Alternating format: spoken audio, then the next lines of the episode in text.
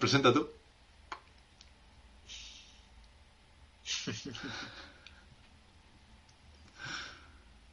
Vale. no sé ni cómo empezar, te lo juro. Con energía, que es el primer capítulo de la cuarta temporada. Vale, intentaré hacerlo con energía, ¿vale?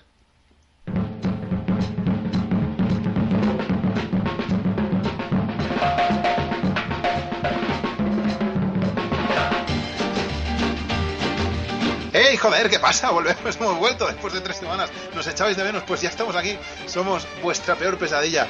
Back in the game. We're here again. Eh, Carlos me ha pedido que empiece con, energía y por eso estoy así. Sabéis que cuando empiezo con estos subidones tiendo a bajar al cabo de aproximadamente 17 segundos y este es el momento en que me ha bajado todo, efectivamente. Todas las predicciones se han cumplido. No puedo empezar así, Carlos, no me hagas empezar así. Pero, mm, pero bueno, ya está, ya está hecho. Esto está en marcha, la- las ruedas están, están rodando y, y estamos de vuelta en este en esta nueva podcastación después de tres semanas. Esto ya lo he dicho. Carlos, sácame de este, de este rollo, tío. ¡Hey! Hola Xavi, ¿cómo estás? Bienvenido, Gracias. bienvenido una semana más a esta... A esta eh, hasta aquí. No sé. eh, En fin, sí, vale, hemos estado tres programas fuera. Hemos estado tres- hemos- nos hemos dado tres semanas de vacaciones. Eh, pero bueno, pues volvemos. No, no, estamos, no volvemos peor que antes. No volvemos mejor, pero tampoco volvemos peor, digamos. ¿No? Entonces, ¿qué tenemos? Tenemos un poco lo mismo de cada semana, ya lo sabéis: cine, pelis, series, cosas de esas, cómics y tal. Eh, lo que sí que hemos hecho es coger un poco de, de fondo de catálogo para poder hablar de todo esto, para poderos mm, transmitir nuestras recomendaciones. eh, y, y- hay poco más, es que yo llevo días pensando, va, vamos a hacer un retorno por todo lo alto, vamos a hacer algo guay, vamos a hacer algún juego, alguna cosa guapa, y no tenemos absolutamente nada, yo no tengo nada, a menos que tú quieras sorprenderme, Carlos, pero yo no tengo nada. Eh, iba a cambiar el color del foco que tengo aquí, pero cuesta, cuesta tanto volverlo a, a poner como estaba antes que no, ni eso tengo. Ya prometimos grandes cosas, eh, pero como solemos hacer, o sea, también prometimos la temporada pasada que nos cambiaríamos el nombre, acaba la temporada y seguimos Es igual. verdad, es verdad. Eh, prometimos invitados, eh, pues, pues si quieren venir ya vendrán, como solemos hacer, a mitad de temporada sorprenderemos. Hasta entonces, eh, seguid con nosotros porque, porque, porque ya lleváis tres temporadas haciéndolo y porque en esta cuarta pues seguiremos con el mismo, con el mismo tono de seguir recomendando cositas que valga la pena ver, leer o jugar por un motivo o por otro. Y algunas veces recomendamos cosas, que un poquito de rant de vez en cuando está bien. Em, y en general yo creo que esto cada vez es más necesario, tío. Yo creo que seguid con nosotros porque estamos haciéndoos un bien a, a la comunidad. Somos vuestro amistoso vecino Twitch, Twitcherman. Eh, joder, Nuestros prescriptores culturales de confianza. pero es verdad, yo me pierdo. Yo he estado tres semanas. ¿Tú has cogido fondo de catálogo? Sí, Yo he estado tres semanas rodeado de alpacas y llamas, comiendo cobayas y, y caminando por montañas con más de altura.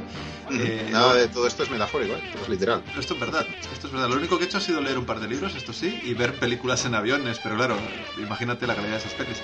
Em, así que he vuelto y he vuelto súper desconectado y me he dado cuenta de la cantidad de cosas que se ha estrenado, que se ha publicado y que se ha, está a punto de salir y que tal. Que Xavi, te necesito, o sea, necesito este programa. Este programa No te preocupes, amigo Carlos, estoy aquí para, para ayudarte. Eh, pero me, me acabas de dar una idea. Podríamos hacer un programa especial de. de, de la- las cosas que hemos visto en aviones. Uy, yo aquí sí que tengo para parar un tren, ¿eh?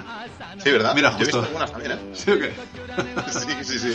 Por algún motivo, cuando nos subimos a un avión, eh, probablemente es porque mm, estamos, eh, digamos que la estamos pasando tan mal por, nues- por nuestra vida, ¿no? Porque pensamos que podemos morir en cualquier instante y entonces cualquier mierda nos parece menos mala de la situación, de la peor situación en la que nos podríamos encontrar, ¿no? Es en plan, hostia, a lo mejor me voy a morir, bueno, pues voy a ver esta peli, no parece tan mala, ¿no? Al lado de la...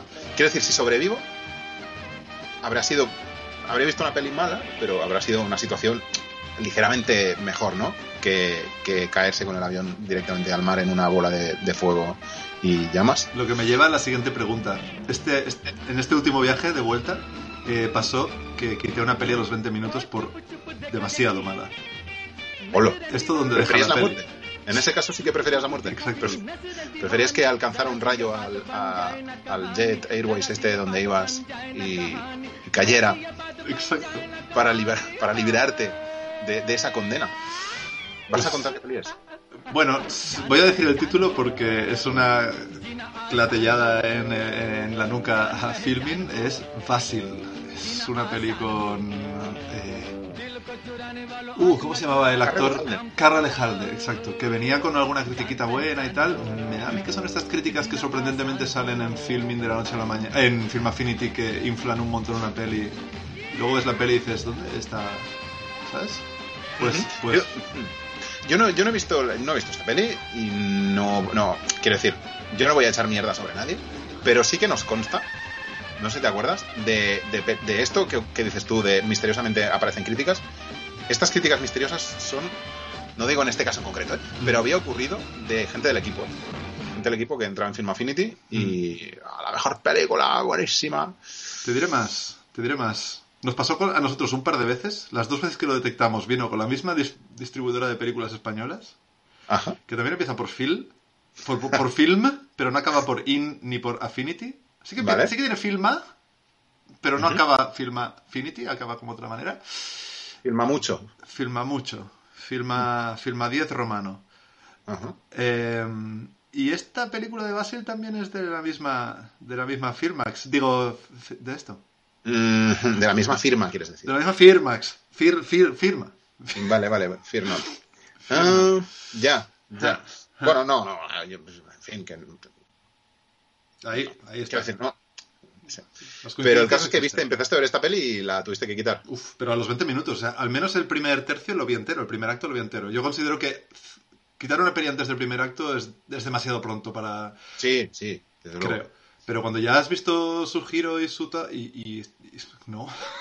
o sea, no, no. Ya está, hasta aquí, hasta aquí. Sí, Vale, sí. vale. Ah, bueno. Vale. Bueno, pues nada, eh, se- señores de Filmin, siempre estamos recomendando cosas que ponen ustedes en su parrilla televisiva. Hmm. Quiero decir que tampoco nos, nos cojan ahora inquina, pero bueno, que si cuando la cagan, pues también hay que decirlo. ¿no? De hecho, sí que es verdad que hoy en el menú, en el menú del programa de hoy, entre muchas otras cosas, eh, tenemos una peli estreno directo de filming, que este sí que lo vamos a recomendar bien. Vale, vale, Sí, un sí, estreno directo de Filmin, eh, cuidado. Sí, sí, sí, pasó directamente. Creo que se estrenó ya. Sí, se estrenó, se estrenó la semana pasada en filming, para los que escuchan en directo. Mm, Sin pasar por salas, ¿eh? Correcto, correcto. Vale. Pero sí tenemos cosas que. Espera, me, me, me he autocortado. No, sí, sí, sí. Sí tenemos cosas que han pasado por salas. Eh, antes, mm, ¿hacemos un Gustavo o, o al final no tenemos Gustavación hoy? Yo no tengo gustación hoy, porque todo lo que he visto es tan de enfermos que he dicho, ya la semana que viene ya me, ya me cago en todo lo que he visto a la vuelta. Miguel Vale. Bosé, te estoy mirando a ti la semana que viene. Ay, vale, vale, vale. Bueno, pues la semana que viene igual hacemos una deposición Mm. generalizada sobre las cosas que piden ser depuestas. Eh, pero bueno, esta semana vamos con el buen rollo que acabamos de llegar. Exacto. Tampoco es plan, es el primer día en el cole, no es plan que, pues que ya empecemos a pegarnos con los bullies. Eh, o a ser nosotros los bullies. Exacto. Entonces, tira, tira. Yo qué sé, ¿qué hay? Tira, tira lo que quieras. Mira, empezamos por un estreno que ha sido medio reciente, creo, y que creo que es una de las grandes pelis del año. Sí, Porque hablábamos de pelis estrenadas en cine, ¿no? Vamos a empezar por ahí. sí, sí, sí, sí. Vale, pues ahí te va. The Quiet Girl. Uh, Eh, Tú lo has visto, ¿no? sí, sí, sí. Vale, esta peli, la verdad es que fue un poco una sorpresita cuando, cuando de repente la nominaron. A ver, sorpresita. Para quien siga los círculos de festivales y tal, no, pero era un título que no conocía todo el mundo hasta que la nominaron a mejor película de habla no inglesa. Es decir, este domingo, porque quienes nos vean en directo, este domingo son los Oscars ya. O sea, ya, ya, ya, ya son los Ah. Oscars. Eh, esta peli opta a un galardón, probablemente no lo gane. Probablemente debería ganarlo. Pues en mi opinión sí. Eh, hablamos de The Quiet Girl. Es la peli irlandesa eh, que dirige eh, Colm Beiret. es, el debut, eh, pero que es muy interesante porque la protagoniza, eh, creo que será el nombre correcto, Catherine Clinch, que es esta niña que veis en la portada, y que prácticamente monopoliza la, cámara. Eh, la, cámara se pone desde su punto de vista y nos, cuenta esta historia de una niña que vive en una familia de los años 80 de la Irlanda rural muy de bajos fondos, o, o muy, sí, digamos clase medio baja, y que por los motivos que sea acaba yendo a una, a una familia un poco más, eh, un poco más eh, pudiente. Y a partir de aquí, pues es un drama, pues eso, de esta chica silenciosa, de esta chica que no se queja mucho, que, que empieza a vivir desde sus ojos completamente nuevos y virginales, eh, unas historias eh, bueno, pues eso, un mundo totalmente diferente a lo que hasta ahora le, pasaba, ¿no? Entonces tiene este enfrentamiento entre las emociones que le suscita su seno familiar del todo menos funcional y este otro seno no familiar, pero mucho más funcional, eh, que a su vez esconde mm, sus propios tejemanejes y dramas y todo eso, que no desvelaremos aquí, evidentemente, no porque haya grandes giros, sino porque forma parte del encanto de la peli. Eh, pero que es una peli de las que, pues eso, de esas que al final del año probablemente acaben entre, entre los primeros 20 títulos a destacar. Eh, y ya te digo, con, con, esta mirada puesta en esta, en esta niña que me parece una actriz sensacional desde, desde el minuto uno. Es un poco el, rollo este de que a veces la, familia que te toca y la que se supone que es la familia default eh, es como que no, no funciona, no tiene por qué funcionar y puede funcionar mejor una familia Mm, más insospechada, ¿no? Y, al final lo importante de la familia no es que sea tuya, sino lo importante de la familia es que te den amor. Porque de eso va la peli al final, ¿no? Correcto. Lo que pasa es que hay, un tema, a mí, me encantó la película, pero hay un tema que, no sé si es porque hace bastante que la vi y no acabo de recordarlo bien, tengo un poco de tal, pero es posible que la peli juegue al principio con, con, con un rollo como perturbador, como en plan mal rollero. O sea, no mal rollero de terror, de suspense, mm. pero sí que dices, hostia, esta niña, ¿por qué está aquí? ¿Por qué la han llevado? ¿Qué, pasa con sus padres? ¿La han vendido? ¿O qué está pasando? O no, o queda claro desde el principio por qué está ahí la niña. Yo es que tengo como esta sensación de haber pensado, es un poco perturbador, porque han dado a la niña a una familia de desconocidos, porque son desconocidos para ella. Vale, yo creo que sé por dónde vas. No sé si tanto, si esa es la parte más perturbadora. La pregunta que te propones es, ¿por qué esta otra familia está cogiendo a esta niña, quizá. Que también, O sea, yo sí que, sí que es verdad que hay pistas. No es necesariamente perturbador eso, lo que tú decías, no a nivel de terror ni nada, sino en cuanto a que son piezas que deliberadamente esconde durante un tiempo y luego lo va montando más adelante.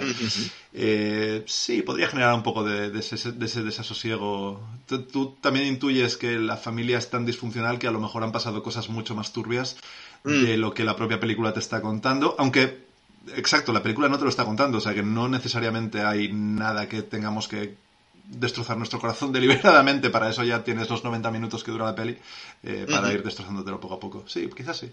Sí, sí, sí. Bueno, y es una sensación que tuve, y ya te digo, igual, igual me confundo, ¿eh? Mm. Pero lo que sí que es cierto es que a medida que va avanzando la peli vas viendo que, es una peli, pues esto, sobre, sobre, sobre el amor, sobre la necesidad del amor y, y la necesidad de montarse una familia, sea la que sea, ¿no? Sea, con quien sea. Sí. Eh, y luego hay una cosa que no has dicho, y es que has dicho que está nominada a Mejor Película de habla no inglesa, ¿verdad? Sí. Es porque no está hablada en inglés.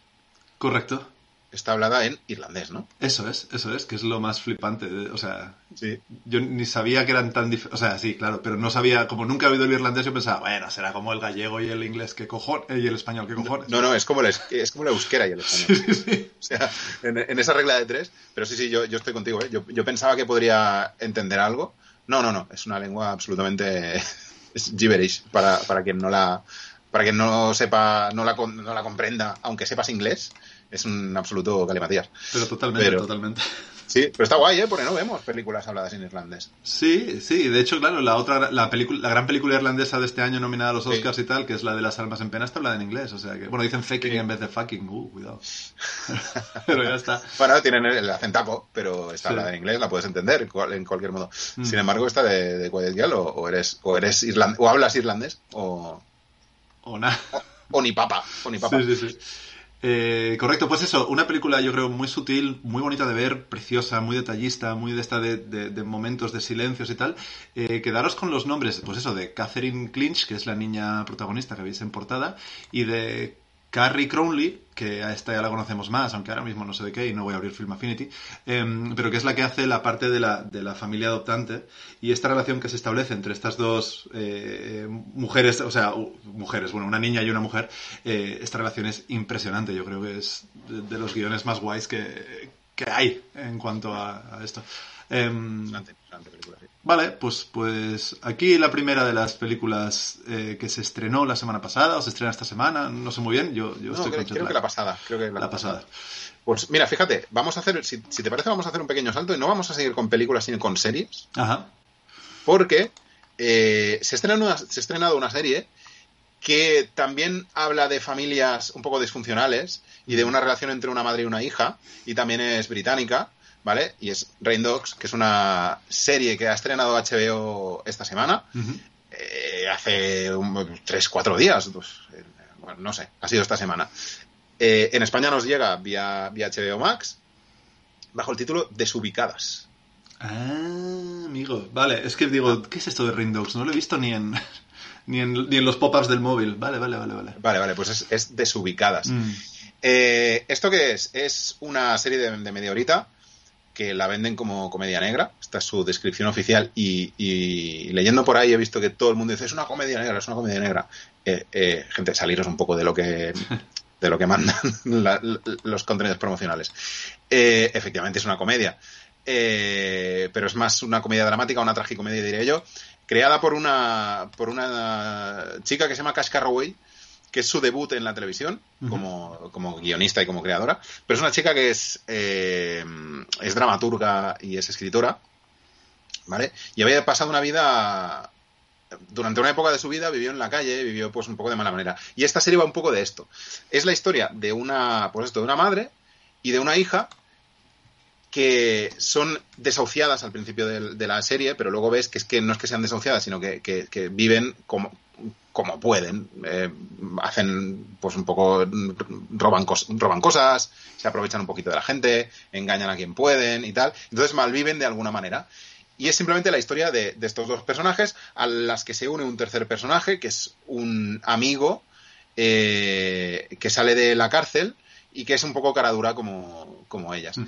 Entonces, todo esto que estoy contando puede conducir a una especie de comedia amable o puede conducir a un turbodrama salvajemente lacrimógeno y no, está justo en medio, ¿vale? Ya digo que es un- una tragicomedia que es graciosa, pero también es bastante dura porque la Mm. situación que plantea es heavy, la niña la niña pues debe tener puede tener 9 o 10 años, no más. Y entonces eh, ayuda a su madre en su picaresca, ¿no? En su movida de, de ganarnos la vida como podamos o, o- o buscarnos, más que ganarnos, buscarnos la vida como, como podamos. Entonces, es una película, hay una, es una película, es una serie, por cierto, han hecho el piloto, estoy hablando solo del piloto, ¿eh? ya veremos si acaso eh, cuando avance la temporada, a final de temporada, igual podemos hacer un repaso, como, como ya sabéis que de, de vez en cuando hacemos, pero el piloto cuenta esto. Eh, y lo que decía, que, que es dramática y es dura, pero también tiene un punto punk, ¿sabes? Un punto como de, de chulería y de descaro. Y es muy fresca, tío. No, no es una serie que te, que te arrastre, pues eso, al melodrama salvaje, sino que es graciosa, es divertida, es chula. eh, y, y- y eso, y no se corta la. eh, no, no tiene pelos en la lengua, ¿eh? Para presentar una situación que, que, joder, es jodida. Hay, hay situaciones, hay momentos muy jodidos. Y luego hay otros momentos que son muy jodidos, pero son divertidos. Quiero decir, transita este paso entre el humor y el drama de, de una manera como muy cómoda y muy chula. Eh, y lo hace, pues eso, para, para presentar una especie de núcleo familiar eh, po- poco convencional, por así decirnos, por así decirlo, y poner eh, poner sobre la paleta pues temas como las relaciones tóxicas, porque por cierto, con este chico que es amigo de ella, que sale de la cárcel, tiene una relación súper tóxica, porque se ve que se quieren mucho, pero al mismo tiempo como que se maltratan, o sea, Mm. hay una tensión muy rara, el tío lo ves como que es súper buen tío, pero al mismo tiempo es un... parece un tío bastante hijo de perra, eh, que la protege o se protegen mutuamente, pero al mismo tiempo hay una tensión muy rara. Eh, y entonces eso, pues, eh, pues habla de, pues, de esto, de, de- de- de familias extrañas, habla de, de relaciones tóxicas, habla del vínculo entre madre e hija, habla de, pues obviamente de la pobreza, de buscarse la vida, de todo, de todo este tipo de cosas. Por cierto, la- los protas no, no he hablado de ellos. Eh, la protagonista es Daisy May Cooper, que es una chica que, a la que no hemos visto mucho, pero que está en Avenue 5, es una de las, Mm. de las personajes recurrentes en Avenue 5. Eh, y luego el, el amigo es Jack Farthing, que es un tipo pues, que no, no lo tengo muy ubicado, pero bueno, está muy guay, los dos lo hacen muy bien, y la niña también lo hace muy bien, obviamente. Eh, y creo que es una de las series que, que puede dar la sorpresa de esta temporada. Ya la está dando, el piloto ha sido muy bien, muy bien recibido. Y no es para menos, a mí me, me ha gustado muchísimo. Sin, sin, sin revolucionar absolutamente nada, este rollito urgente punk que lleva está muy guay. Está muy guay, tío. Es una, una serie chula. Y, siendo, siendo- serie inglesa, ¿no? Son seis episodios, imagino, ¿no? ¿Será, será cortito? Ah, hostia. algo? Pues ahora que lo dices, no lo sé. Igual sí. Ojalá, ojalá. posible, es posible, pero es media horita, ¿eh? Quiero decir, tiene formato de comedia al final. Guay, tío, no sé, una digna sucesora quizá de estas comedias dramáticas británicas, tipo Shameless igual. Mm. Eh, que bueno, ya veremos, ya veremos cómo, cómo evoluciona, pero de momento empieza de puta madre, empieza muy, muy bien. ¿Llegaste a ver Shameless, por cierto? Vi la, la inglesa, la británica, vi tres temporadas igual o dos. No lo sé. En el momento en que se va. A ver, ¿cómo era? Cuando se va James McAvoy. No es un spoiler, no hace mucho tiempo ya que. Yo es que no sé ni de qué me hablas. Yo es- nunca he entrado en Shameless, nunca, nunca, nunca, nunca, nunca. Hostia, las primeras temporadas estaban muy guays. Sí, ¿no? Mm. Sí, y había una relación entre. O sea, había todos los personajes, pero había una relación en particular que me gustaba mucho, que era la relación de James McAvoy con, con la que fue su mujer en la vida real. No me acuerdo cómo se llamaba aquella actriz. Eh, y hay un momento que es que James McAvoy se va a hacer pues sus peliculitas, sus X-Men supongo, no lo sé. Y como que le perdí cariño a la serie. De repente dije, ay, pues, ya no me apetece tanto, no sé. Mm. No sé. Pero bueno, me consta que fue una buena serie. Luego tuvo su, adaptación americana. Sí, sí, sí, sí. Vale, bueno, pues veremos si Rain Dogs, eh, sobre todo quien haya visto Shameless, pues que nos confirmen. Confirmadnos si, si lo veis, si es digna su- sucesora o no, o lo confirmaremos nosotros mismos de aquí a seis episodios. A ver, ojo, no es que se parezca a Shameless, ¿eh? Tampoco... Es, no es que se parezca, ¿eh? Simplemente que llena un poco ese hueco... Bueno, seguro, seguramente han habido 7 millones de series que ya han llenado ese hueco. Pero, pero tiene un punto también de, pues eso, de, de- de gente que vive un poco a salto de mata y, pues eso, mal viviendo como puede y con este punto entre la comedia y el drama. Ujú. Guay, ocho episodios, por cierto. Acabo de, ¿Ocho son? Sí, acabo de Eh, ponerlo aquí. OK Diario, medio de mm, segura fuente, eh, dice que son ocho episodios. Ok, diario, fuente fiable, ¿eh? OK Diario. Vale, pues está bien, está bien. Llega en un buen momento además porque ahora termina ya eh, de las tofadas y terminan algunas cosas que, con las que estábamos medio liados. medio, Y dice. termina Poker Face también. Bueno, Mm, ¿Ya termina? Joder. Ah, Poker Face, a Poker Face le quedan. Le queda un episodio, creo. Muy bien. El viaje a Perú no ha ayudado mucho a, a todos estos problemitas. Bueno, en ciertas cosas como de búsqueda de, de tu propia identidad, Mm, mm, ¿no? Y de, de- de tu yo interno, pues igual sí. sí. Eh, pero en todo lo demás, pues, pues quizá no. Lo que es, lo que es ver series, ¿no? No, no. Y mira que estuve tiempo sentado en sitios, en concreto en retretes. Podría haber visto series mientras... Mm. Pero bueno. Eh, vale, pues eh, recomendada queda eh, Rain Dogs, serie de HBO Max. Motivo Sí. más para seguir cancelando adeptos de Netflix y pasarse a HBO Max o cualquier otra plataforma. Por el cierto, por el chat están hablando de, mm, de Sky Showtime que acaba de salir en España.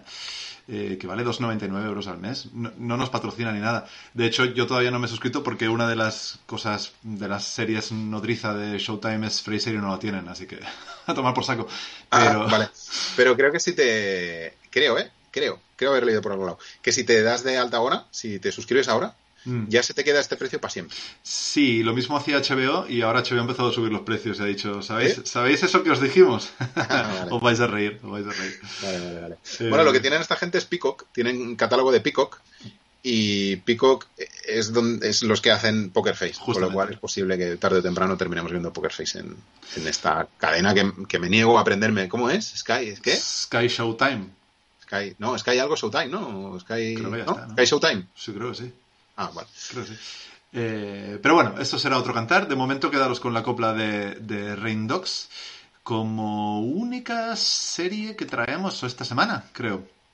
Eh, pero no será la única familia y, y lazos familiares de los que hablemos. Así que ahora te cojo yo el puente, aunque es un poco sui generis, y te hablo de un libro de los que me he podido leer en mis viajes. Eh, bueno, no es que sea una gran hazaña leerse un libro de Amelino Zom. Eh, ¿Por qué digo esto? Porque Amelino Zom eh, se ha expertizado, se ha Experti. expertizado, claro que sí. Sí. En escribir libros muy cortitos es un poco. A mí me hace mucha gracia. Es- es- esto- estos artistas que tienen la de esto de. Cada regular, con una regularidad casi suiza, de reloj suizo, voy a publicar algo y va a ser más o menos con el mismo formato que todo el mundo conocemos. Eh, eh, Amelino Tom es el caso de libros cortitos, de unos 150, 200 páginas como mucho, uno al año más o menos, quizá más, no lo sé. Eh, y, y todos ellos, pues muy ágiles de leer, muy, muy entreteniditos, muy, muy, muy pasables. En Y, ocasiones. y todos tienen este punto, perdona, ¿eh? ahora que estás hablando de la brevedad, no solo son breves, sino que todos tienen este punto de... Es como un caramelito de menta que te deja con buen sabor, pero que también dirías, podría seguir comiendo. Sí, sí, sí, Podría totalmente. seguir, podría seguir 150 páginas más y me, lo- me las comería bien. Quiero decir, eh, Y, de hecho es curioso que digas esto de, Primera Sangre, que es el último libro que, que- ha salido ahora en nuestro país y es el último que ha escrito. Eh, porque, porque pasa un poco esto, pasa un poco esto. Eh, os ponemos en situación. Creo que, bueno, quien haya leído Metafísica de los Tubos, Anticrista y otras novelas de, de Amelino eh, sabe que sabrá que son historias, pues, como muy eh, cotidianas, muy, muy, muy mundanas, muy de andar por casa, en el que pues se plantean, pues, yo qué sé, situaciones que puedan envolver pues, eh, pues un poco de dramita familiar por aquí, un poco de costumbrismo por allá, ¿no? Eh, ahora lo que ha hecho ha sido un libro homenaje a su padre, eh, Patrick Nozom, o Patrick Nozom, eh, oriundo de Bruselas, que, que falleció en marzo de 2020 a causa del COVID. Aquella cosa que según Miguel, Miguel Bosé pasó como... eh. Bueno, da igual, que no hablábamos de ese tío hoy. bicho. Bicho. Eh, falleció eh, y entonces esta- este libro le rinde un poco de homenaje. Y lo que hace a Melino Zom es explicar la, la- la historia del padre desde antes de que ella naciera, lo cual es bastante, es bastante gracioso. Eh, es una biografía, más o menos, en la que se cuentan, pues eso, los orígenes del padre, eh, empezando por eso en un punto muy concreto de su vida, que creo que fue el punto más definitorio de su vida, que fue cuando estuvo eh, preso en las revoluciones del Congo de los años 60.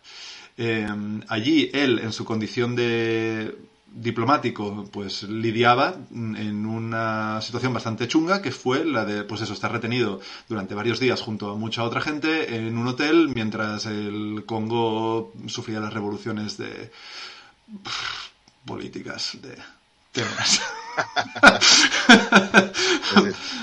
Vale, entonces, si queréis saber más del tema, lo que podéis hacer es leer el libro de Patrick Notom que escribió, que escribió a posteriori eh, y que relata las vivencias. Eh, lo que hace Amelino Zom es prácticamente una carta de, amor, de, donde intenta descubrir un poco los orígenes, donde intenta pues rastrear un poco cómo se forjó la personalidad de su padre y qué fue lo que ocurrió en, en- en ese hotel. Pero lo que decías de la brevedad, el libro le dedica al hotel, que es un punto bastante interesante, pues unas 10 paginitas. Y todo lo demás, pues en el fondo recuerda un poco a entre The Quiet Girl que comentábamos antes o Le Pupille, que es aquel cortometraje también nominado al Oscar que dirigió... eh, bueno, lo recomendamos aquí, de hecho, que lo dirigió la directora de, de La Feliz. Eh, eh, correcto. Eh, y es un poco, pues eso, una historia pues, pues de un niño que va a una familia durante un tiempo y que, y que entonces conoce pues otra familia diferente a la suya y que, y que esa familia es totalmente diferente, parece que está un poco más eh, mejor situada en lo, en lo adinerado y tal.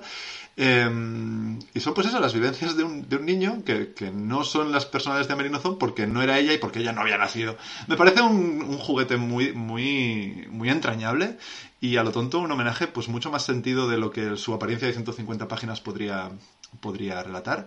Pero eso, que queda con ganas de, joder, ojalá fuera más largo porque querría saber más. Sí, es como que da para más. Es como que ella dice, eh, hasta aquí. Sí, sí, sí. Pero da para más, da para más. A mí, a mí me mola, yo lo he leído también y también me estoy de acuerdo con todo lo que has dicho tú. Me parece un libro chulísimo y muy bueno. Y además añado que tiene un punto dickensiano, ¿no? Toda la, la aventura del, del chaval, un poco. Totalmente. ¿no? Te recordaba como un personaje un poco de Dickens. Es verdad, es verdad. Este rollo así, no sé. Como de... Como de el, el pobre que va por ahí sacándose sus habichuelas Sí. del fuego, sí. Viajando, con, viajando y se pone a vivir con otra gente y no, no sé qué. Y tiene... Bueno, no sé, no sé, es muy chulo, tío. Es una chulada de libro. Sí. Yo me lo leí en dos sentadas, pero porque en una tuve que cortar porque me tenía que ir a dar una clase. Pero que si no, es un libro que entra como el agua fresquita, ¿eh? Sí, y, es verdad, ocúpalo- en realidad ocuparía lo mismo que ver un capítulo de algo, ¿no? Si te lo lees de una sentada, es una hora, hora y poco que, te, que inviertes en leerlo. Fácil, fácil, sí, Sí. sí, sí. Una, una hora larga, sí, sí. Pero que está bien, que no es una hora intrascendente, o sea, que realmente llena. Amelino Tom tiene esta, esta cualidad. Sí, tiene, tiene este libro la virtud como de, de transmitir muchísimo, muchísimo, hablar de muchas cosas, pero sin hablar tan, de tanto, Nada. ¿no? Sí, no, no, ¿sabes, ¿sabes qué quiero decir? O sea, no es aquello de, no, es que habla de muchos temas. No, no necesariamente de muchos temas, sino de como de mucho. Tú tienes la sensación de haber estado ante una aventura vital eh, grandísima. Pero en realidad no, lo piensas y dices, bueno, es que me ha, me ha dado cuatro pinceladitas de la vida de, de su padre, de, su- de la infancia, no sé qué, y ya está. Pero, pero luego te queda pozo como de gran novela, ¿no? Como Sí, de gran sí, novela eh, vi- vi- victoriana, ¿no? Como un rollo. Está muy bien, está muy bien, pero, pero insisto, es súper fresquita, ¿eh? Cuando hablo de gran novela no digo como súper densa, no, no, al contrario. Mm. No sé, tiene, tiene como esta virtud de, de, de ser un poco todo al mismo tiempo. eh, espesa pero ligera y, y- y lle- llena de cosas, pero al mismo tiempo que no cuentan mucho nada. No sé, está muy bien, está muy bien. Sé, sé que estoy diciendo tonterías un poco contradictorias, pero está muy bien. Por cierto, la traducción es de Sergi Pamias otra vez. Eh, sí, Me hace gracia cómo, cómo el Sergi Pamias lleva, no sé, 30 años, ¿no? Yo qué sé cuánto debe llevar. O sea, es un tipo que, que debe estar en su casa, en plan, bueno, ya debe estar medio jubilado, ¿no? Escribo cosas. Oye, que la Melía saca otro. Bueno, pues venga, lo- me lo dais. Me lo dais y mañana os lo devuelvo ya traducido. sí. Es curioso, ¿no? Porque no, no suelo ver otras traducciones de él, que es igual, igual las hay, ¿eh? no, no sé. Mm. Pero ahí yo siempre lo veo ahí con, con las traducciones de, de Amelie Nothomb. Eh, Gua- Guachi te Sí. diría, me lo has vendido, pero es que ya, ya está vendido antes, así que... Ya lo leíste. Lo editó Anagrama en enero de este año, por cierto. Por si queréis hacer listas de, de libros y tal, pues que sepáis que es eh, novedad, novedad suculenta. Sí, sí, sí, sí. Y tan suculenta. Y, y habrá más. Tenemos un montón de, antes lo hablábamos, tenemos un montonaco de libros. Hemos leído muchísimo. Eh, no hemos hablado de uno que ya está reseñado en la página, en, en casarroles.com. Eh, pero hablaremos, ¿no? Probablemente la semana que viene o la siguiente. Y va- tenemos un montón de cosas. No, dos, dos. Dos, perdón. Hay dos ya reseñados de los que hablaremos. Hablaba, me refería al tuyo, pero yo también publiqué una crítica el otro día, que también hablaremos de ese. Bueno, en fin, es igual. Eh, será, nos espera una primavera muy literaria. Menudo cliché de mierda, ¿no? Joder. Una primavera muy literaria. Pero bueno, se acerca el día del libro, así que, que quedará bonito hacer un. ah, ah, no, trufar los programas un poquito con más literatura. Bien visto, bien Pero bueno, sí, perdona. No, no, que bien visto, que es verdad que se acerca el día del libro, joder. Más favores que hace este programa a, a esta nuestra audiencia. Maldita sea. Claro, hombre, claro. Y esperaros que no os hagamos un programa especial todo libros. Esperaos. Ya no viene nadie, absolutamente Ya, nadie. exacto. También esperaos que lo valoraremos internamente. Sí, sí, lo de esperaos es esperaos porque a lo mejor es que no, ¿eh? Eh, entonces, podemos, podemos, si te parece, mantenerlos, mantenernos en lo que vendría a ser las letras francófonas. Fíjate, el, el ¿eh? la liaison, para hablar de esto que veis ahora en pantalla, que se llama El Gran Vacío. Y esto eh, son letras y son dibujinchis y son colorinchis más bien pocos. Pero es un TVO, un BD, eh, que supone el, el debut en la novela gráfica de, de Lea Murabiek, que es una, una comiquera francesa, que, como el honor, se llevó un premio y no, no lo tengo en la chuleta. Creo que se llevó un premio en Angoulême, fíjate. Te lo voy En. Angoulême nada menos. Los Oscars de los cómics, ¿eh?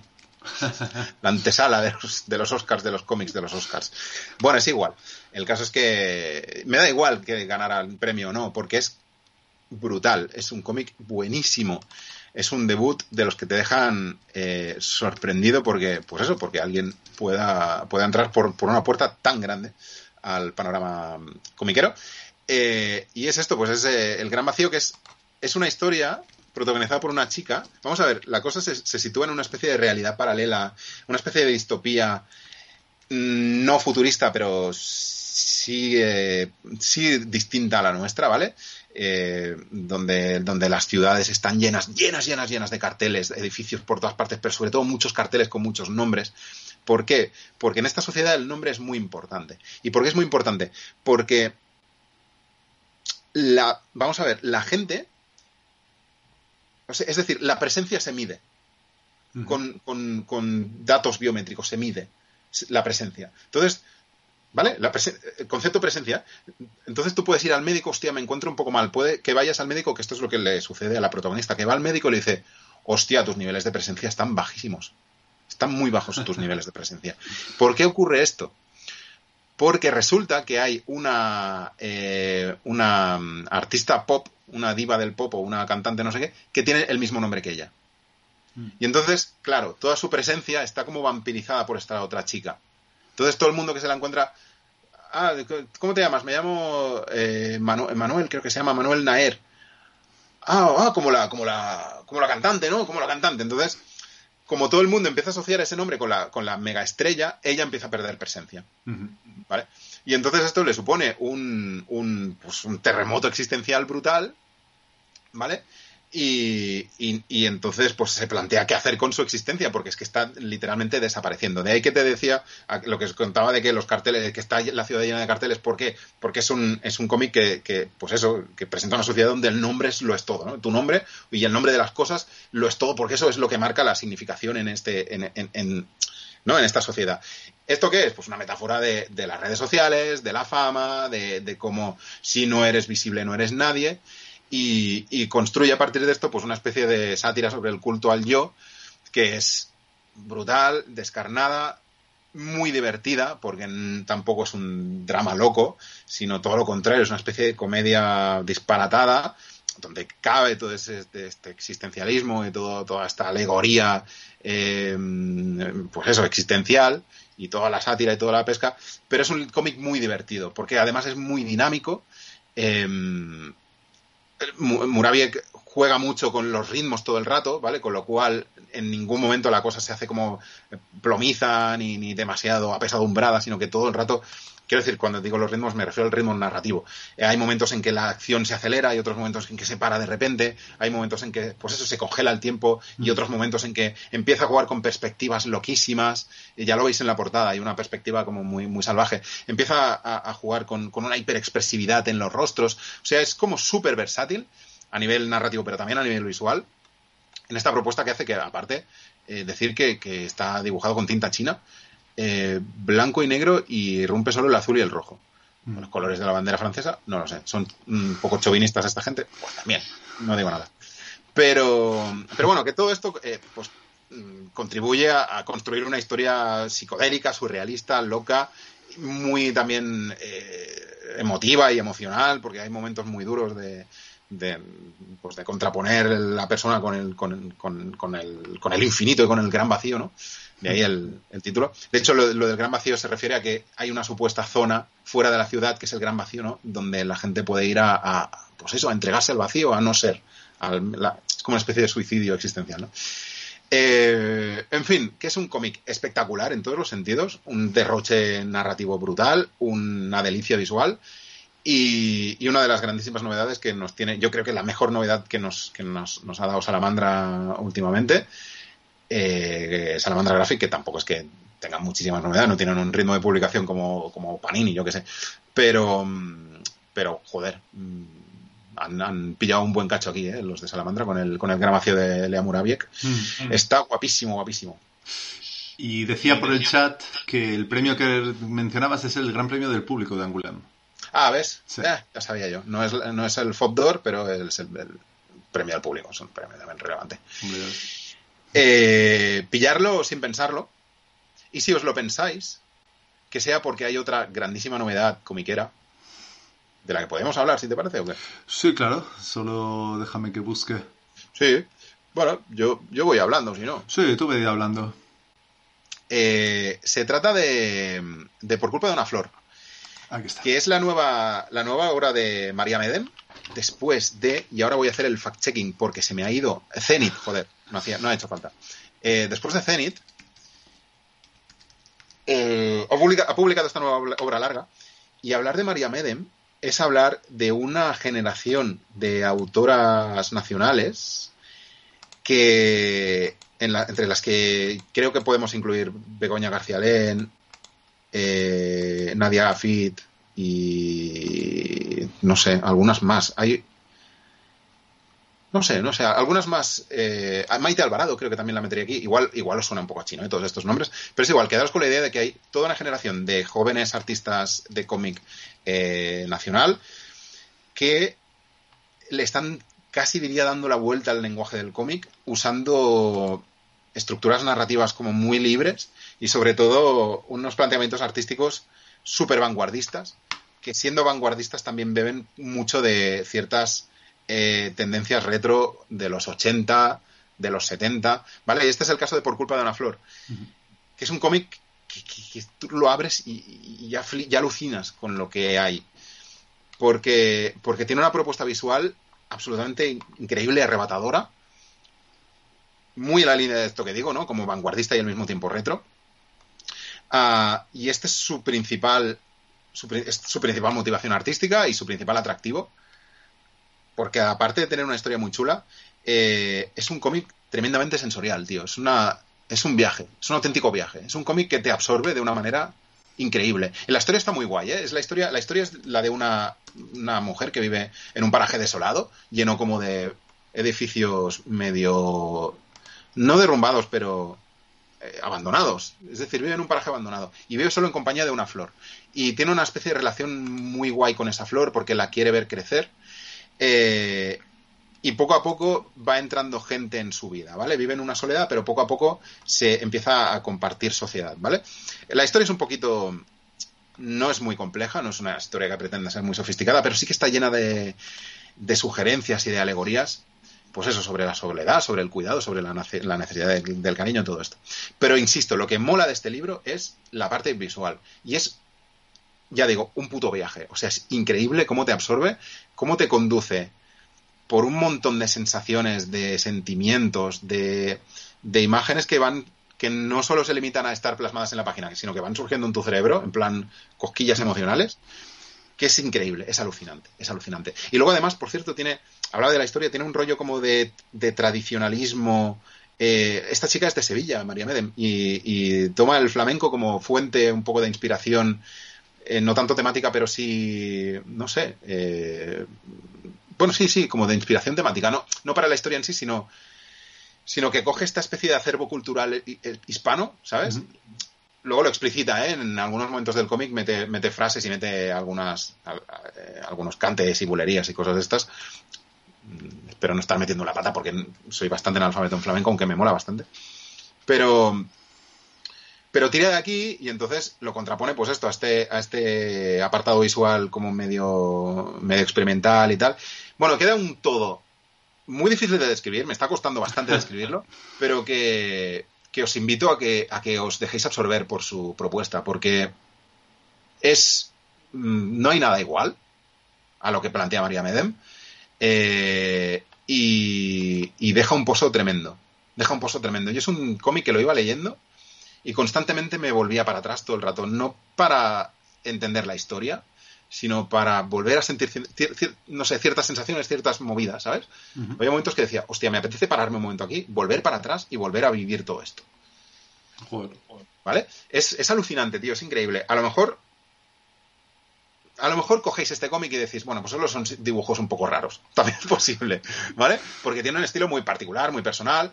No es un estilo como muy técnico, ¿vale? Como muy virtuoso, ni muchísimo menos, pero es absolutamente, absolutamente, pues eso, intransferible de ella y es un viaje, es un auténtico viaje.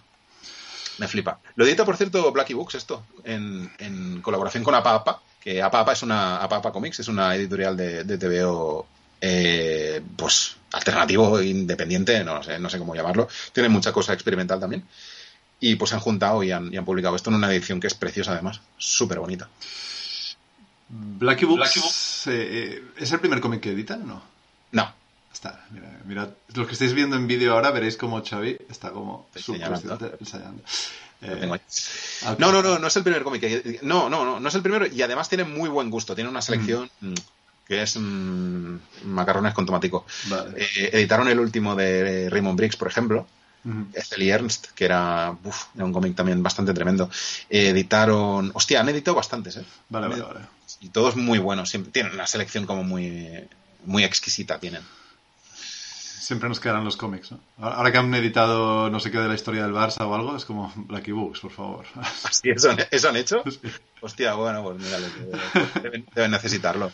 Sí. Eh, pero un momento, ahora, ahora que lo dices, no es el primer cómic que editan, pero yo sí que es el primero que veo con este formato. Es un Ajá. formato más grande. Los, creo que los anteriores que había visto, hostia, el de Raymond Briggs no me acuerdo, pero otros que he visto de Blacky Books tenían el formato este típico de Blacky Books, el sí. tamaño, mismo tamaño, y este es del tamaño más grande, más lujoso. Es, es bonito. Por cierto, un día podría hablar de, del tema de las ediciones lujosas de los cómics, que me tiene un poco frito, ¿eh? Vale, yo encantado, o sea... Vale, estoy hasta las pelotas, ¿vale? O sea, han convertido los cómics en un artículo de lujo. Esto es así. Entonces, que lo haga Blacky Books me parece súper bien, porque es Blacky Books. Pero que lo haga ECC, por ejemplo, que son los que editan eh, DC en España, mm. me tiene muy negro. O sea, están editando Pero nadie me ha preguntado, ¿no? Por este nadie me ha pedido este. ¿verdad? No, pero es el motivo por el que yo dejé de comprar cómics, o sea que me siento súper identificado. Vale, ha ido a peor. Ajá. Lo Vale, he leído, lo he leído en Twitter. O sea, se ha convertido en trend en Twitter esto, hace unos Ah, días. sí, ¿qué dices? ¿En Bueno, serio? trend tampoco, pero hubo ¿Pero un... se ha, se ha hablado de esto? Sí, la gente está bastante harta de tener que gastarse 20 euros en una grapa con, con Ultimate mierdas. Claro. Claro, claro, este es el, este es el punto. Eh, hay que comprender que, el- que, la industria es complicada, hay que comprender que, bueno, sí, sí, que la industria del TVO, joder, especialmente en España, está no muy bien, no, goza de una salud muy... Así como, como toda la parte creativa es increíble, o sea, se está haciendo un material brutal como nunca antes se había hecho. Nivel industria, pues joder, las cosas renquean un poquito, es cierto, y hay que pagar, hay que pagar las facturas, eh, quiero decir, ellos tienen que pagar las facturas. Pero, pero no me está gustando el curso que está tomando y es este, es convertir el, el TVO en algo, lo están como deluxificando. Mm. Entonces, eh, a mí me ha ocurrido, por ejemplo, de algunas series que me interesaban mucho que salían en formato grapa, ya un poco caro, pero pensaba, bueno, me espero que salga eh, en formato tomo y me saldrá más barato. Y no solo más barato, sino también más cómodo, me apetece más leerlo en tomo. Claro. y luego me encuentro que sale muchísimo más caro. ¿Sabes? Es decir, eh, eh, The Nice House, Nice House on the Lake, que es una serie que venía como con buenísimas críticas, la editaron en grapa, no me la compré, y luego resulta que te la tienes que comprar por 35 pavos, una, un tomo de, de, no sé si hay seis grapas, o sea, seis números. Es que es esto. 30 y- 35 euros, 35 euros, eh. 30, y que ya no son 20, como decías tú, son 35 Mm, putos mm. pavos. Entonces, ¿cómo lo justifican? La, la portada de cartón eh, como de lujo, le ponen un título como colección, etiqueta negra, whatever, un montón de extras al final que no. Bueno, iba a decir no le interesan a nadie. Sí, pueden ser interesantes, pero no estás aquí por eso, estás aquí por los cómics, no por ver todos los bocetos de cómo dibujaron y las páginas en blanco y negro antes de ser coloreadas. Lo siento, pero no, si queréis hacer esta edición deluxe, pues está guay, pero sacad una edición un poco más asequible. Y esto está pasando mucho. Es que te diré que creo el último cómic que compré en absoluto fue uno de Bond. ¿Te acuerdas la saga esa Bond del el niño hueso ese? Sí, sí. Eh, que era, un, era una historia de 15 páginas en un tocho Sí. tamaño, el habitual tamaño de Bond, que era Claro. un librito de 300. El resto era la historia de cómo se creó ese cómic, ese mini cómic. Dije, ah, mira, no. O sea, no, Claro. ya está. Y esto estás hablando de hace bastantes años, pues ahora ah, ya es el pan de cada No, día. no, sí, sí, sí. Ah, súper habitual. Bueno, pues cosas de Marvel, de superhéroes de Marvel, supongo que no tanto, pero cosas así un poco más que, que sí, es cierto, venderán menos y necesitan eh, ¿no? rentabilizarlo y tener más beneficios. Pero ya te digo, tío, esta tendencia de convertirlo en un artículo de lujo que ya lo era Mm. y ahora todavía más, me parece una salvajada, tío. Es que es prohibitivo. Sí, sí. No puede ser. No puede ser. Yo he tenido que renunciar a, varias, a varios tomos por eso. Eh, totalmente de acuerdo. Pero a partir de ahora, cuando vaya a ver un rant, avísame. Porque te meto aquí. ¡Ay, que no ha salido! Espérate, te meto aquí. Ay, tienes, tienes un... ya lo he visto.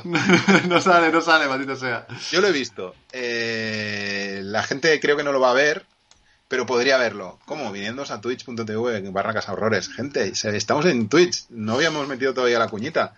Si nos estáis Es verdad. escuchando por... Yo lo digo, lo suelto así como en media res. Eh, si nos estáis escuchando por Spotify, nos estáis escuchando por, por iBooks o por Apple o por donde sea, o por, la, por el transistor de vuestro tío, eh, venirse a twitch.tv, que lo decimos cada semana. No nos hacéis caso. ¿Cuántas veces lo tenemos que decir? Si estamos aquí cada semana, menos quizá las últimas tres, no lo sé, pues a lo mejor las últimas tres no. Pero a partir de ahora estaremos mucho más por aquí otra vez.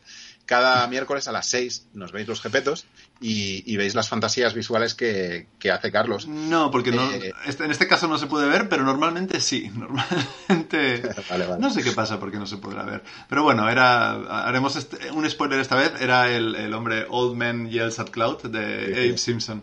Qué raro. sí. Ah, porque el formato es un formato raro. Ahí está, ahí está. Estas Vale. cosas OBS las tendría que solucionar. Pero bueno, eh, troleadita que haremos a partir de ahora. Yo creo que lo podemos, eh, lo podemos acuñar como... Sí, a partir de ahora te diré, oye, mira, pon el, vamos a hacer el momento nube, ya está. Momento viejo gritando a la nube. Eso es, eso es. Y, y tú ya lo pinchas y ya, y ya lo hacemos. Sí. Eh, entonces, Por mis huevos que lo pongo. ¡Ea! ahí está, ahí está. Tampoco era muy, ahí está. Tampoco era mucho un rant, era, era más una especie de lamento eh, melancólico por una época pasada que ya nunca volverá. En La la, época que, en que los cómics solo eran caros. en la que yo leía los cómics. Esa era. Tú leías cómics y solo eran caros, no era caviar de beluga, ¿sabes? Sí, exacto. Eh, vale, bueno, eh, ¿qué más? ¿Qué más? Cosas que mantienen el precio, por ejemplo. Mira, como prometíamos antes que... mm, Bueno, creo que Filmin sigue al mismo precio de siempre, ¿no? Que son los 7 Bueno, euros al mes, no, 8 euros al mes. Eh, Filmin estrenó eh, el pasado, lo diré, 24 de febrero, o sea, hace un par de semanas para los que nos veáis en directo, una de las películas que más me ha dejado turuleta en los últimos años. Y no. eh, bueno, no es decir poco, yo veo muchas mierdas de esas. Siempre estoy buscando la cosa que me deje con el culo torcido. Eh, siempre me quedo a medias. Hasta que vi esto. Que veis en, eh, los que veáis aquí, veis un póster de una película que se llama Jerk. Es el debut en la dirección de películas y de- además escribe el guion de Giselle, Giselle Vian, que es francesa. y es una película de 61 minutos. Y como tú antes hablabas de cosas que se van a nivel creativo, que no se adscriben a un formato, sino que son bastante libres y tal, esto es la adaptación de una obra de teatro y la película consiste en un tío sentado a una silla, hablando a pantalla, con dos, mm, con dos muñequicos, dos, ¿cómo se llaman esto? Eh, dos... eh, Sí, dos Muppets, ¿no? Como Sí. Dos, dos- eh, po- títeres, Sí. títeres. Sí, que él mismo lleva, ¿eh? Él mismo gestiona.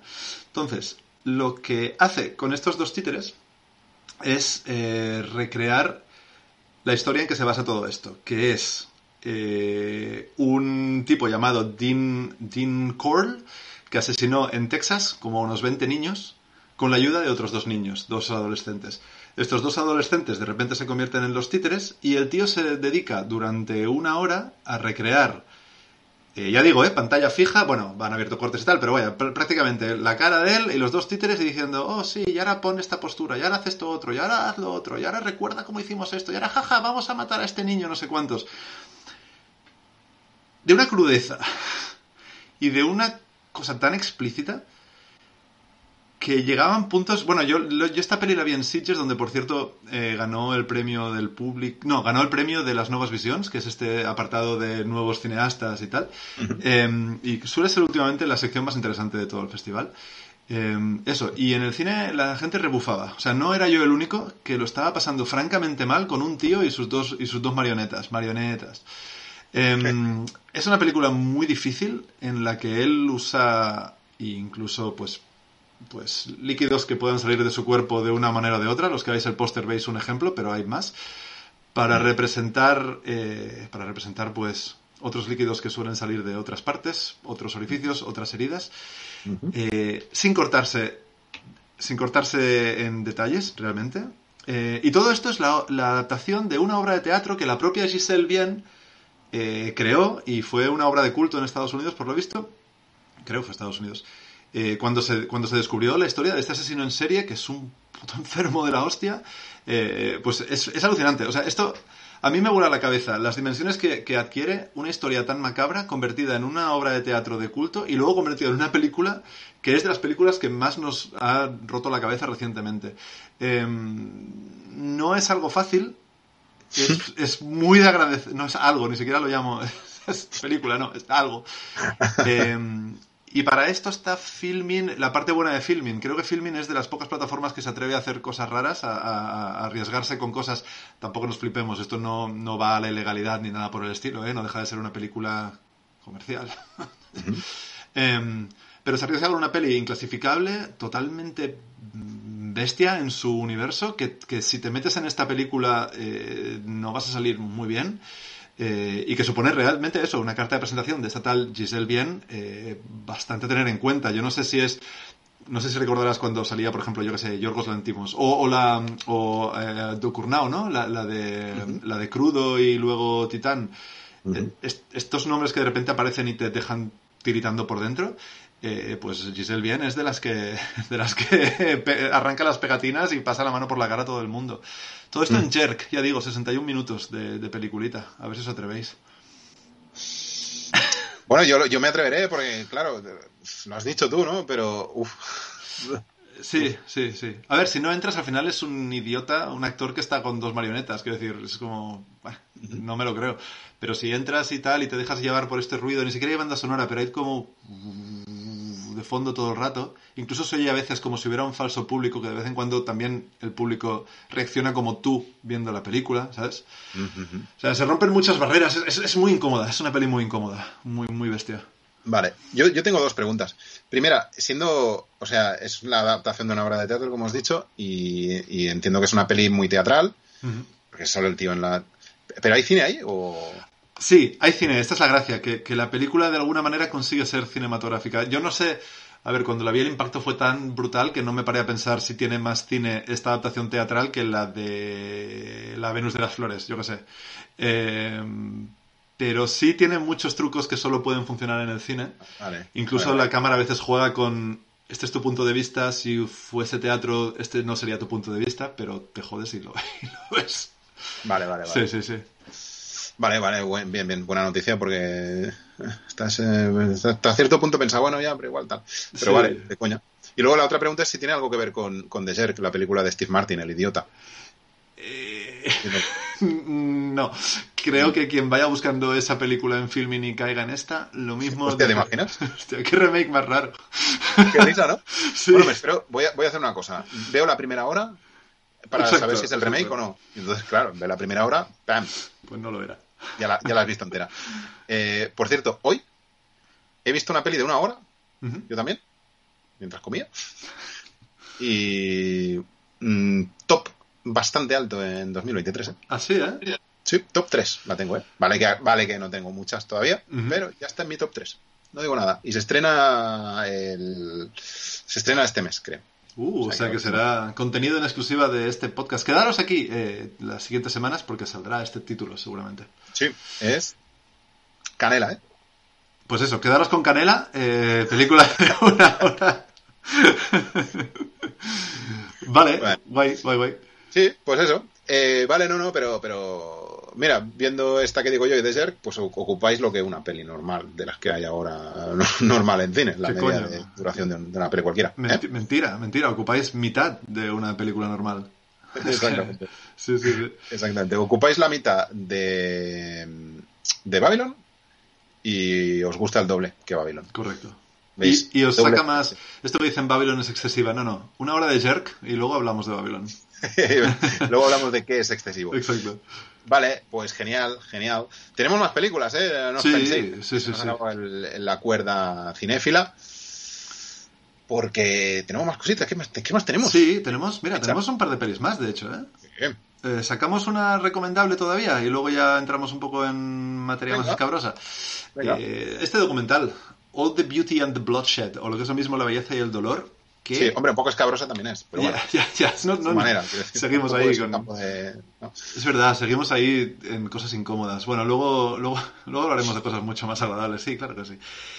Eh, sí, Quedaros, quedaros para más eh, quedaros para más eh, wholesomeness. exacto. Eh, a ver, eh, fanáticos de los Oscars, que seguro que hay alguien por ahí. Eh, corred, porque esta película se estrena el 10 de marzo y podría ganar el Oscar el 12 de marzo. Así que, así que rápido. ¿Qué significa esto? Para los que nos estéis viendo, que se estrena en dos días. Para los que nos estéis oyendo, se estrena hoy. Id a Uh. comprar, id a comprar entrada. Eh, ¿Qué es? Es un documental. ¿Tú lo has visto, por cierto? Sí, Ah, vale, vale. Me gustaría saber tu opinión desde ya. Eh, yo pongo situación y luego tú dices tu opinión. Sí. Eh, dirige Laura Poitras, que es una documentarista, si no recuerdo mal. Había hecho alguna otra cosa más, pero eh, me he olvidado. Eh, Citizen 4, Sí, Citizen 4, Citizen 4, correcto. que en su día creo que ya la nominaron al Oscar, ¿no? Eh, por ella. O Es no posible, sé, es incluso posible. quizá ganó Sí. o algo. Entonces, ¿qué es? Es la historia de Nan Goldin, que es una fotógrafa que quizá la fotografía no sea lo que más eh, por lo que más se la vaya a recordar, sino por su activismo en contra de eh, la farmacéutica Sackler. ¿Vale? Que es esta farmacéutica que vendía, vendía medicamentos que generaban adicciones y opioides y toda esta movida. ¿Oxicodina puede ser? ¿Cómo? ¿Oxicodina? Sí, gracias. Creo, creo que sí, creo que sí. Eh, y entonces, nada, es el documental de, de- principalmente centrado en, en, este, en esta figura. eh, y a partir de aquí el terreno es tuyo. Y luego ya te digo a ver si estoy de acuerdo contigo o no.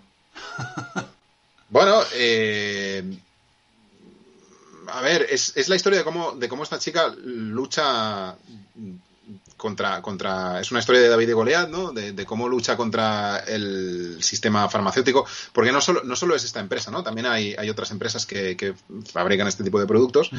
Y la película lo que hace es mostrarnos la lucha de esta y en paralelo, un poco, eh, su carrera artística. Y para mí este es el. No diré el problema de la película, pero para mí, a mí me resulta una película un poco eh, irregular por es, no, no es irregular, pero a mí me, vamos, que me interesa más una parte que la otra. Me interesa muchísimo más la parte de la, de la carrera artística de ella, porque es una chica que se codeó con toda la élite artística del Nueva York de los años 70 y 80. Eh, todos los poetas malditos y los músicos y, los Lou Reed y los Patti Smith y toda esta gente. Eh, y a mí esto me seduce un montón, me gusta muchísimo. Como documental, digamos, eh, de una escena artística, me mola muchísimo. La parte de la lucha eh, digamos, eh, empresarial, o no, sé cómo decirlo, me deja un poquito más frío, porque me parece un poco más, más, más obvia. Entonces, está bien, porque obviamente eh, muestra la realidad de, un montón de familias que han sufrido las, consecuencias de esto, que en su caso fue su hermana, ¿no? Quien, quien si no recuerdo sí, Sí, correcto, sí, sí, sí. Es su hermana, ¿no? Quien, quien, quien se estuvo medicando esto y pues tuvo consecuencias nefastas. Y entonces es un tema, es un tema grueso y serio y delicado y, está muy bien, ¿eh? Y ella misma también, ¿no? Creo. Ella misma también es. Sin llegar a los extremos de su hermana, evidentemente, porque es ella quien habla aquí, pero sí. Es posible, es posible. Ah. Eh, no, pues eso, pues que, siendo un tema necesario e importante y, que está bien narrado y bien explicado y tal, a mí me interesa un poquito menos.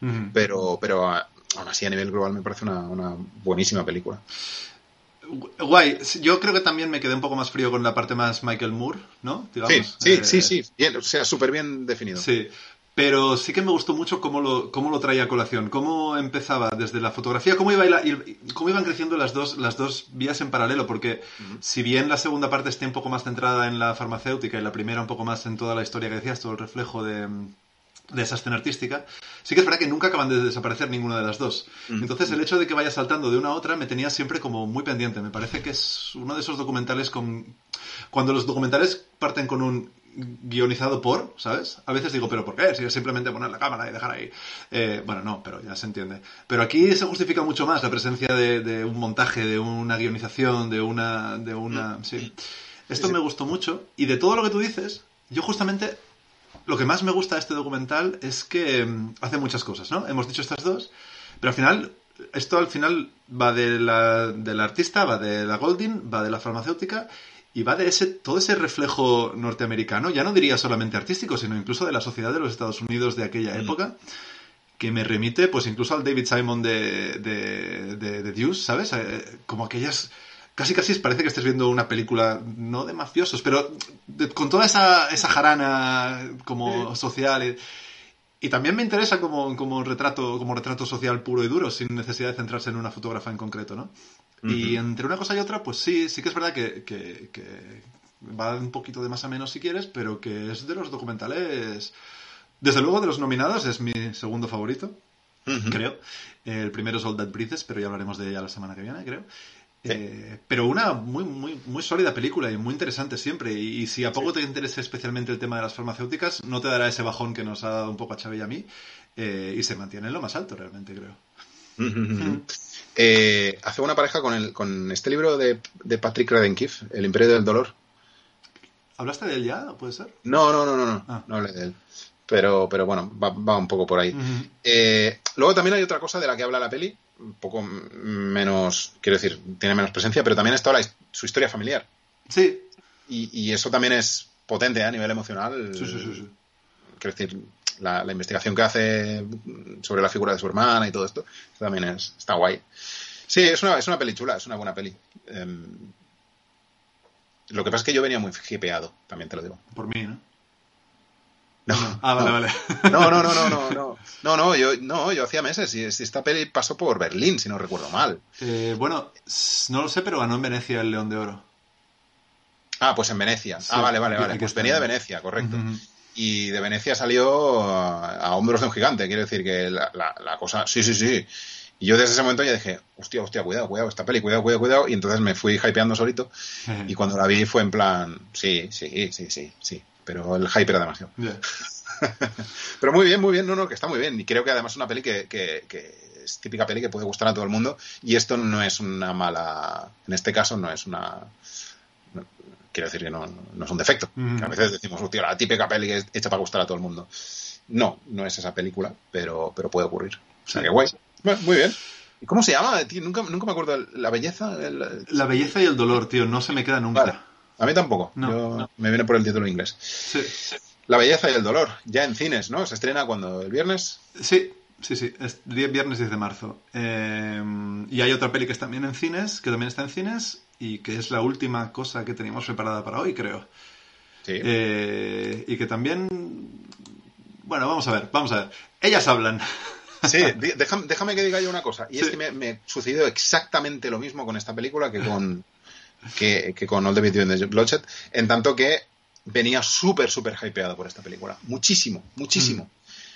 Luego la nominaron al Oscar y a lo mejor eso me debería haber dado alguna pista. Cuando la nominaron dije, hostia, que, ¿sabes? Que encima la han nominado al Oscar. ¿Qué, qué está pasando con esta película? Mm. Pero lo que debería haber pensado es, ay, a lo mejor debería bajarme un poquito el hype. Eh, hemos dicho de qué peli estamos hablando, nos referimos a Women, Women Talking.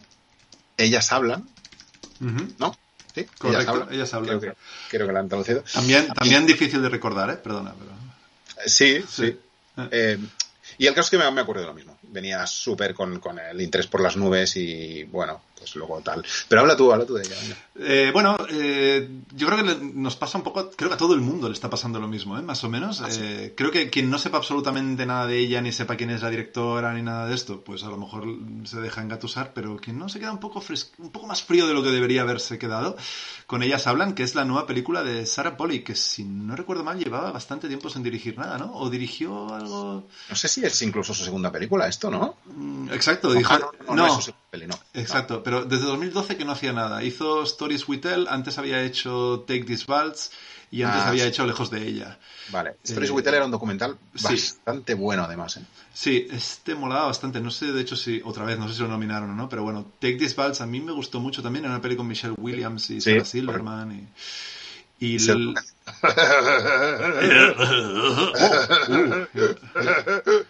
Ya hablaremos. Lo haces muy bien, lo haces escandalosamente bien. Ah, sí, sí, es mi especialidad ahora, ¿no lo sabías? No.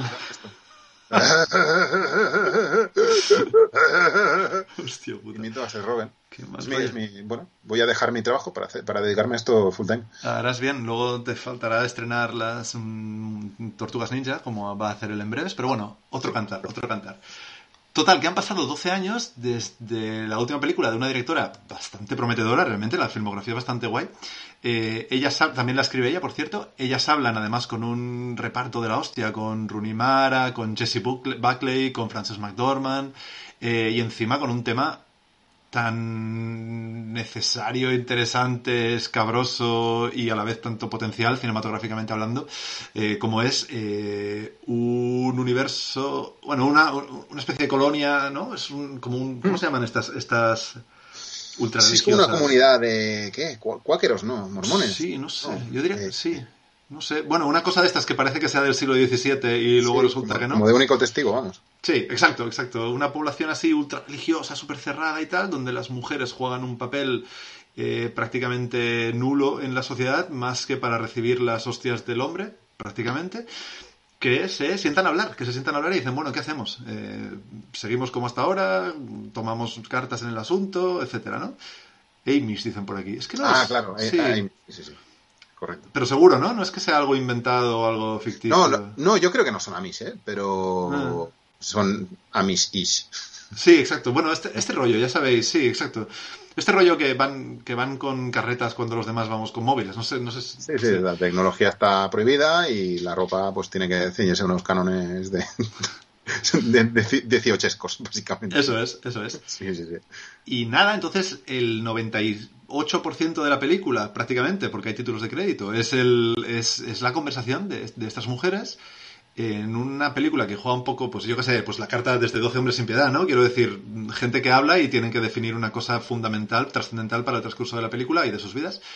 Eh, y luego una peli que- que está sumamente bien hecha, que está sumamente bien interpretada, que está sumamente bien escrita, cuidada hasta el detalle, donde todo es súper contenido. Sarah Polly quiere jugar la carta esta de no mostrar ningún exabrupto, quiere que el, que el dolor o la ira o la rabia o lo que te quiere hacer sentir, también la esperanza en algunos puntos, quiero decir, no todo es negativo, eh, vaya por dentro más que por lo que se ve en pantalla, pero que a la hora de la verdad, pues yo la vi, empezó, acabó y no salí todo lo revuelto que tendría que haber salido, creo. Mm, mm. No sé qué me pasó, creo que justamente esa contención o esa, esa mm. es, esa séptica esta peli, ¿no? Está tan bien hecha y tan depurada que al final llegó un punto en el que no entré, no llegué a entrar nunca.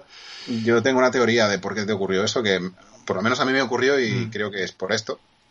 Y es porque es una película que no. Siendo una peli sobre la reflexión, es una peli que no te deja reflexionar ni un poco. Mira, pues no está mal, es verdad, claro. O sea, está muy bien, pero todas las reflexiones te las, te las hace la propia peli. Sí. Y todos los personajes tienen una función y está muy clara. Todas las ideas son muy sólidas y muy buenas y muy necesarias, pero están demasiado claras también. Eh, todos los giros dramáticos están muy bien colocados, pero siempre donde toca.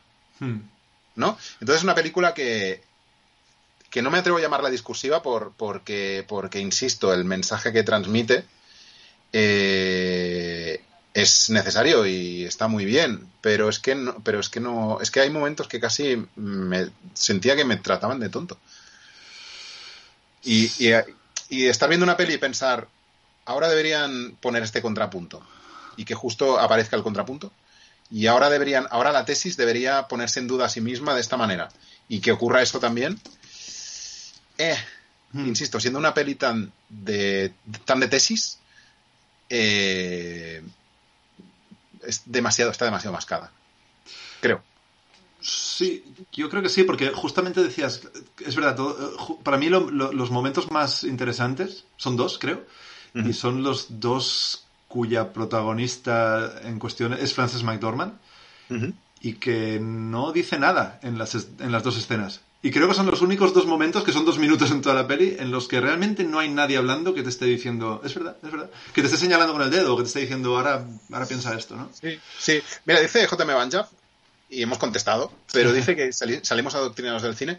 Yo es que creo que, para que te adoctrinen, eh, tienes que pensar lo contrario a lo que te están diciendo. Y mi problema con esta peli es que yo ya pensaba lo que me estaban diciendo. Claro. Entonces, obviamente yo no quiero que, cambien mi manera de pensar porque, porque creo que mi manera de pensar está cimentada sobre unos principios básicos de respeto y de tolerancia y de, principios humanos. Pero claro, si lo que hace una película es masajearme mis, ¿sabes? Mis ideas de esta manera como tan obvia, pues me queda un poco igual, ¿sabes? Mm. Este es mi problema. Sí, claro, quizás eso, ¿no? Que no, te son sacas, lo que te digo, empiezas, acabas y no te ha cambiado mucho la vida. Bueno, a lo mejor le cambia a, la Bascal, yo qué sé. no, no, joder, es posible que esta mm. película tenga un efecto en mucha gente ¿eh? y, habrá valido la pena. Habrá valido la pena. Mm. Si, si, hace reflexionar a alguien, chapó, adelante. Mm. Eh, pero bueno, como, como narración, pues es poco estimulante. A mí me parece poco estimulante. Sí, eh, yo creo que si normalmente a veces se dice esto de la suma de las partes hace que una película sea mejor, ¿no? Por ejemplo, bueno, la manera de defender Babylon es que es imperfecta, pero todo ello suma hasta una fiesta, ¿no? Es como... Aquí es todo lo contrario, la suma de las partes eh, da el resultado exactamente que te esperas, entonces se entiende perfectamente la nominación, como si la quieren nominar a mejor película, mejor guion, mejor fotografía, mejor vestuario, mejor... Si la quisieran nominar a todos los Oscars, actriz, actriz secundaria, actor secundario incluso. ¿Mm? Tiene todo el sentido del mundo, porque es todo tan, tan meticulosamente pensado para encajar bien, pero es eso, es al final no sientes mucho nada. Sí. Pero bueno, es un será de tres estrellas y media como una casa, quiero decir, pasa el corte de qué manera. Sí, sí, sí, sí, si la recomendamos aquí es porque es una buena peli. Porque tiene muchas virtudes, y, insisto, y es una peli muy necesaria. Y, y ojalá ganara el Oscar, también te lo digo, porque porque esta nominación, o este montón de nominaciones, apesta a eh, Hollywood, eh, ¿no? Sacando la banderita y para luego no usarla, ¿no? si, se saca las pistolas, para usarla. Eh, ¿No? Poniéndose el pin y luego cuando termina la ceremonia quitándose el pin y tirándolo a la basura. Sí. Que está un poco a esto. Total. Entonces, bueno, oye, pues que tengan arrestos y, la, y, la, y le den los Oscars. A mí no me parecería mal, me parecería, me parecería de puta madre que le dieran todos los Oscars posibles a esta peli, porque, bueno, pues sí, son merecidos en cierto modo. Pero bueno. no sé, pero bueno, no, recomendación, recomendación, ¿eh? Insisto, si, si esto conmueve a, a, quien tiene que conmover, pues oye, ya feina feta. Sí, sí, sí. Eh, y nada, dicho lo cual, ya veis, eh, una temporada más y no nos mordemos la lengua, ¿eh? Seguimos... Yeah. Seguimos así, así que esperamos que nos sigáis. Xavi, te estoy colgando el puente para que para que finiquites. Ah, no, que, que finiquito yo, es verdad. Claro, hombre, yo, yo, ya, yo ya estaba así. Maldita sea, tú ya estás con los ojos cerrados, claro, claro, claro. Sí, yo como Cheller he descubierto que puedo dormir con los ojos abiertos. Yo estaba, o sea, me acabas de despertar, de hecho. Maldita sea, pues... Yo eh... me he dormido más o menos en después de, la, de Amelino Tomba, ahí me he dormido. He hablado Ah, en... ¿Tan hablado tarde? en- ¿Tan tarde? Sí. Sí, pero las cosas que decías ya venías dormido de antes. Eh, bueno, pues eso. eh, hasta aquí un nuevo porrón de novedades y de estrenos y de libros que leer y de cómics que leer. Eh, esperemos que hayáis ido tomando nota de todo. Si no lo habéis ido haciendo, no os preocupéis porque ahora este vídeo que estáis viendo en Twitch TV barra Casa Horrores, para los que no lo estáis haciendo, eh, se subirá a youtube.com barra Casa Horrores. Se incluirá una descripción con todos los títulos y demás para que, para que sepáis de lo que hemos ido hablando y podáis escribirnos vuestros comentarios, comentarnos vuestras opiniones, decir si estáis de acuerdo, de acuerdo o no, es Women Talking adoctrinante, es antiadoctrinante, pero aún así es eh, totalmente básica, os ha revuelto por dentro y somos unos capullos sin sentimientos. Hacednoslo saber, eh, tanto en los comentarios de YouTube como en los comentarios de Twitch, no creo que haya, como los de Evox, eh, eh, bajaros nuestro podcast en Evox, en Spotify, seguidnos en redes sociales, nos encontraréis como Casa Horrores en Twitter, en Facebook, en Instagram, en, en aquella otra TikTok, que hace semanas que no actualizamos, pero bueno, habrá que subir algún vídeo más. Eh, y por supuesto en casahorrores.com, donde escribimos mm, parrafadas un poco más extensas sobre varios de los títulos que vamos recomendando por aquí. Bueno, ¿en serio? Eh, sí, sí, sí, sí, sí. Y de hecho te, te diré más, te diré más. Sí. Si a todo eso te puedes registrar, darle al like, suscribirle, darle a la campanita, Sí. está por aquí, por allá, tal. En la Casa de los Horrores puedes hasta suscribirte a un email. Y entonces, sí, sí, sí, sí, sí. Y te diré, te diré, la gente que está hoy en el chat es porque ha recibido un email esta mañana donde les decíamos que íbamos a volver. Y lo han sabido de antemano. De antemanísima. O sea, han recibido. Me estás diciendo que la tecnología nos permite ya llegar directamente al correo de la gente para que sepan que estamos aquí. Al correo y a los corazones. Y a los corazones. Pero, pero una cosa. Pero esto valdrá un dinero, ¿no? Quiero decir, esto tienen que pagar una cosa, ¿no? Una cuota o algo, ¿no? Pues la verdad es que no. Hay ahí un, No me digas. un link a Coffee por si alguien que nos quiere pagar un café de vez en cuando. Bueno, la voluntad. La voluntad, la voluntad. Pero no, no, no, es totalmente gratuito, totalmente ¿Me estás gratuito. diciendo que por un precio de cero euros pueden conectarse a casarroles.com y leer toda nuestra... Bueno, bueno yo, me, yo me voy, yo me voy ya de, me voy del programa porque me voy corriendo a leer casarroles.com. Por- mira, ve a casarrodas.com, lee y empieza a hacer clic a página, página, página, a ver si llegas hasta los más de 12 años de historia de críticas publicadas. ¿eh? 12 años. Pero, pero más. bueno, esto, pero bueno, esto me está, somos, somos como el buen vino. Somos como el buen vino. 12 años llevamos aquí y mejorando cada día un poquito más. Exacto. Como mejoraremos la semana que viene, el miércoles a las 6 en Twitch. Vale, vale. Bueno, vaya, hasta aquí. Hasta aquí, aquí Está la bien. cuña. Creo que nos ha quedado bastante, bastante, bastante potable. Bastante. Bastante potable y bastante podcast. O sea, un podcast bastante potable. Ya lo estoy cagando. Bueno, No, no, no, bueno, eso. Xavi, que un abrazo. Un abrazo a ti, Carlos. No. Eh, hasta la semana que viene y a todos vosotros. Muchísimas gracias por estar ahí. Hasta la semana que viene.